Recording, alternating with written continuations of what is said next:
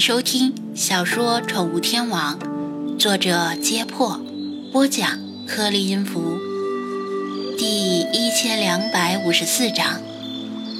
清晨，滴滴滴滴滴，手机闹铃响到第三遍的时候，肖天宇终于打着哈欠从充气防潮垫上坐起来，连眼睛都没睁开，摸索到身边的衣服，胡乱套在身上。衣服满是汗馊味儿，不过也无所谓了，反正大家都差不多，无非是浓一点淡一点的问题。以前他总认为软妹子的身上总是香香的，现在，呃，沙漠里白天气温高，夜里依然挺凉的，别人都至少盖个毯子，怕热的他却只盖了个毛巾被。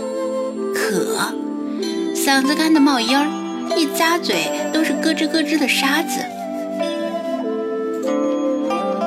他的手从枕边摸到塑料瓶，拧开瓶盖，咕嘟咕嘟往嘴里灌。他猛然睁大眼睛，差点把满满一嘴的水喷出去。你妈，这什么怪味儿？水昨天上火了吧？虽然瓶子里的水经过了过滤和净化，达到饮用标准，但不知是不是心理作用，始终觉得有某种怪味儿。他总怀疑有坏心眼的人故意整他，把尿也过滤了。今天这瓶水的味道尤其浓重，估计是有人上火了。说到底，都怪张子安那臭小子，想出这么个馊主意来惩罚他。不就是多用点水吗？值得这样？最可气的是，就连这带着怪味的过滤水还是限量供应，否则他早把刚才那一口水吐出来了。现在却只能忍着恶心咽下去。呼，半瓶水下去，终于暂时缓解了干渴。营地里静悄悄的，因为大家都还没起床。肖天宇每天都提前半个小时起床，因为他方便的时间比较久。平时习惯了坐在马桶上玩手机，每次至少得蹲半个小时。他见识过里皮特的恐怖，如果在方便的地点蹲得太久，耽误队伍的行程，那人就会过来，既不催，也不骂，而是跟他。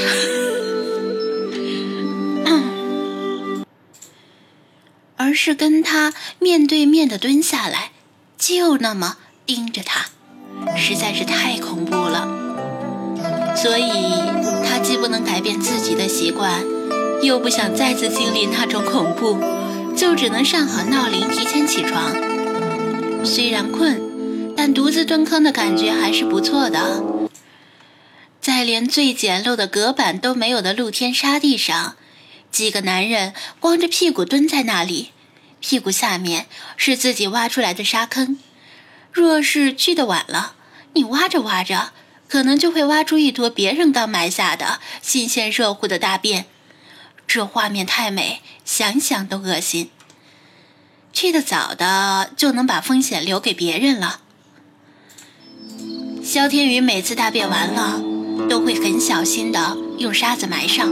还会修饰一下表面，显得好像没人动过的样子，说不定就会有人上当挖到地雷。想到这里，他嘿嘿的傻笑起来，心中产生了报复的快感。肚子里有些胀痛，便意随时到来。他拿上一卷手纸，兜里揣着手机，哼着最新番剧里的旋律，拉开帐篷的拉链，略显笨拙地钻出帐篷。果然，其他人都还没起，天色也暗着，只有最外侧的越野车顶上坐着一个人影，那是负责值守昨夜最后一班岗的人。肖天宇冲那个人影晃了晃卫生纸，表示自己要去方便，然后绕过停放的一排越野车，来到指定的方便地点。为了以防万一，比如昨夜有人拉稀。他先用鞋试着刨了个浅坑，确认安全之后，才弯腰用手把坑刨大刨深，然后心满意足地脱下裤子蹲下来。他举着手机，开始播放来埃及之前预存进手机里的新番，并且很满意自己的机智。这里又没网络，蹲下来看点啥呢？他又不喜欢看小说，难道拿尿滋蚂蚁？这里连蚂蚁都没有。一集动漫是二十分钟，除去 OP 和 ED，差不多十五分钟。蹲坑的时间正好看两集，当然中间要多换几个姿势，否则腿很容易蹲麻到失去知觉。然后蹲到自己的大便上，大概是换到第三或者第四个姿势时，天色又亮了一些。他换姿势时，看到不远处有个黑乎乎的东西，正是昨天晚上看到的那辆陷在沙中的越野车。不知道那车里是否还有干净的瓶装水？他嘀咕道。不过就算是有，他也不敢去拿，因为车的周围都是流沙。他宁愿继续喝有怪味的过滤水。也不想把自己的小命送掉。听说今天要进一步调查这辆车，但这跟他无关。他只是为了混个资历和日后吹嘘的资本。说起来，作为得力干将，跟随导师远赴非洲进行考察，如果能考察出轰动性的成果，对于就业困难的生物系来说，不至于一块含金量颇高的敲门砖。起床，起床，快起床！你们这些懒鬼！营地里传来利皮特的吼声。时间过得好快，不知不觉就半个小时了。他关闭播放器，用手指擦了擦屁股，咬牙忍住大腿的酸麻，提起裤子站起来，用脚拨动沙子，把味道浓郁的排泄物盖上，然后仔细地在表面制造出一些天然的起伏。听说猫也是习惯掩埋自己的排泄物，但是他没养猫，也没亲眼见过。这完美，嘿嘿，看今天能不能坑到水。他满足地拍了拍肚子，迈腿走回营地。呀，走过那顶最大的帐篷时，他突然听到里面传来一声怪叫，不由得停下。他知道这是张子安的帐篷，里面还有一猫一狗，但这声怪叫是怎么回事儿？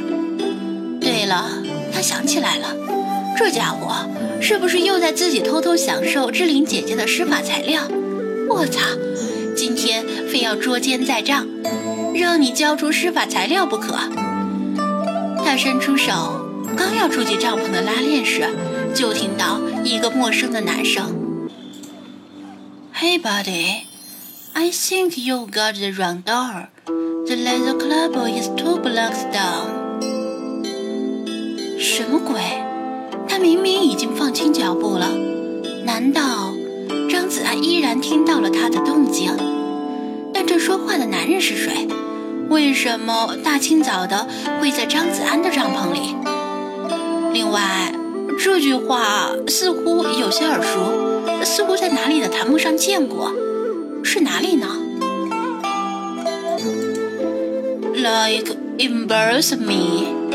哦，帐篷里又传出一句话，还是同样的男声。萧天宇更吃惊了，这人怎么知道自己要趁张子安施法时曝光他，以此来反击他对自己的羞辱？You like that？Yes, sir。萧天宇百分百的肯定后一句是张子安的声音，但这声音中似乎有某种特殊的含义。他的鼻翼和额头冒出了冷汗，总觉得面前的帐篷拉链像是一扇不能打开的新世界大门。